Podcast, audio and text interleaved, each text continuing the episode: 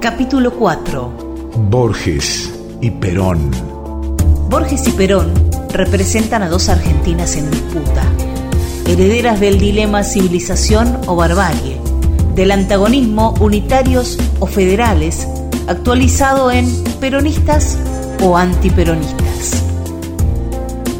Aunque la literatura de Borges se alimenta de ambas posiciones, los gauchos, compadritos y duelos a cuchillo conviven con las enciclopedias, los mundos paralelos y los laberintos intelectuales.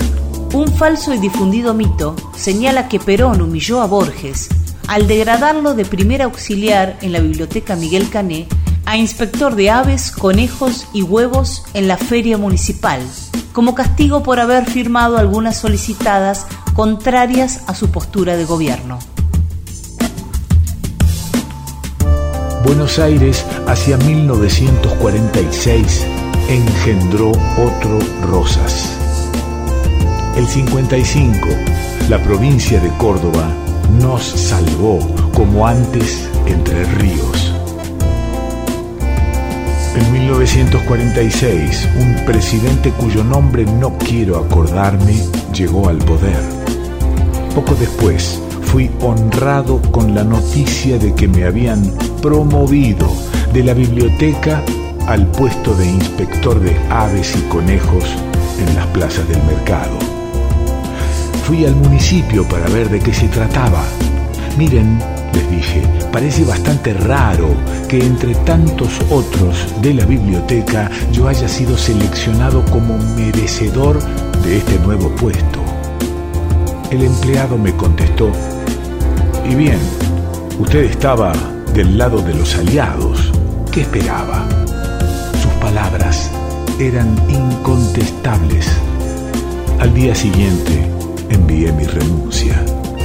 Jamás se ha encontrado tal disposición. Puede concluirse que el tan célebre pase como inspector de aves y conejos nunca existió, aunque probablemente sí sus amenazas provenientes de la municipalidad, por entonces dirigida por el peronista Emilio Siri. Y supone el doctor Siri que la patria progresará mucho si los escritores se dedican a cuidar gallinas y los avicultores a escribir novelas. Hubo desagravios organizados por la Sociedad Argentina de Escritores, sendos artículos en la revista Sur y otros medios culturales opositores. Borges se convirtió en la figura cultural del antiperonismo, por sus palabras de desdén hacia el peronismo, al que calificaba de dictadura. Incluso agravios personales hacia Juan Perón y Evita, sumados sus posteriores elogios a la Revolución Libertadora, que lo condecoró con el cargo de director de la Biblioteca Nacional, y a la que pese a no haber sido elegida por elecciones, como sí lo había sido el gobierno de Perón, jamás calificó de dictadura.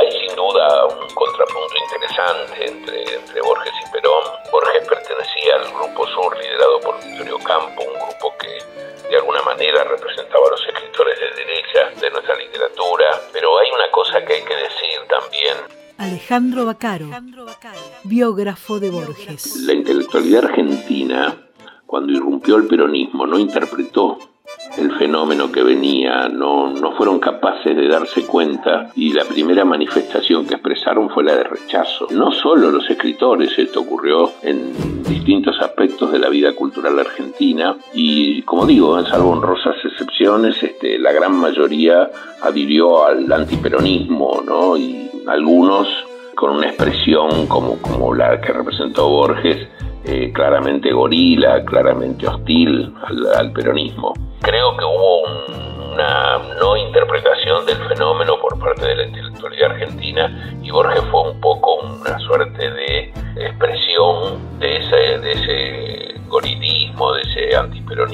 Se dijeron algunas cosas que, que, no fueron ciertas, como que el peronismo lo iban a nombrar inspector de aves, eso jamás ocurrió. Probablemente lo hayan amenazado porque trabajaba en ese momento en la biblioteca Miguel Cané y y bueno, renunció, renunció a su cargo, eso está claro, están los boletines, está la renuncia de Borges. Y después en el año 72, cuando Borges era eh, director de la Biblioteca Nacional, lo era desde 1955, tras 17 años de gestión, eh, siempre ha sido una relación hostil, por supuesto, es, es natural si uno lo piensa que, digamos, un hombre cargado de, erudición y de intelectualidad como la que tenía Borges y el medio ambiente también en el que se movía, ¿no? Bueno, su familia, su madre, su cuñado, los escritores con los que él este, compartía actividades, bueno, Bioy, Silvina, Victoria, eh, todos representaban de alguna manera esa, ese ala antiperonista. Cuando Borges, este, en el año 76, cuando viene el golpe militar, eh, Borges hizo también ahí expresiones,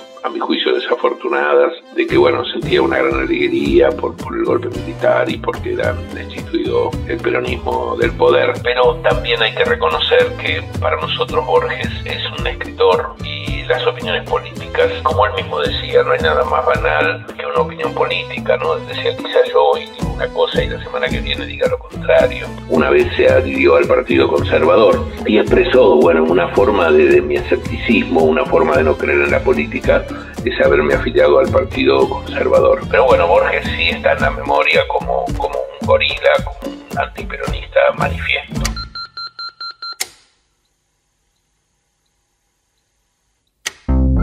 Cuando yo era joven, yo empecé siendo comunista. Borges Doc. Y luego, no sé por qué, me hice radical. Microdocumentales, tributo a nuestro poeta infinito. Luego conservador. Nacional Doc. Y ahora no pertenezco a este ningún partido. Registro sonoro de la Argentina. Pero nunca peronista. Bueno,